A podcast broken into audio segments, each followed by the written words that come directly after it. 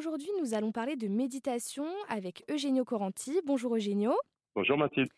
Vous êtes professeur de yoga, instructeur de pleine conscience mindfulness et yoga thérapeute. Vous pratiquez à titre personnel la méditation et le yoga depuis 25 ans.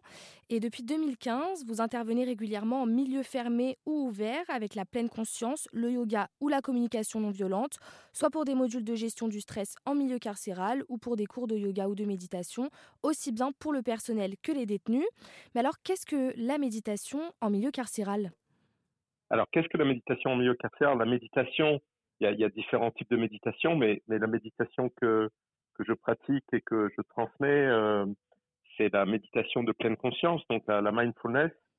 Et euh, on peut la pratiquer euh, de différentes façons. Donc, s'il s'agit d'être, d'essayer d'être présent au mieux à, à ce qui se passe en nous et autour de nous. Et donc, en prison, on va la pratiquer euh, de différentes façons. Ça peut être euh, via des pauses de, de, respiration, ça peut être via des mouvements, euh, ça peut être pour, on peut l'utiliser comme moyen, comme outil pour faire de la régulation émotionnelle, pour gérer le stress. Voilà, donc ça peut avoir différentes formes euh, en fonction de, de notre objectif quelque part. Ça peut aller jusqu'à 10, 12 détenus par séance avec différentes motivations.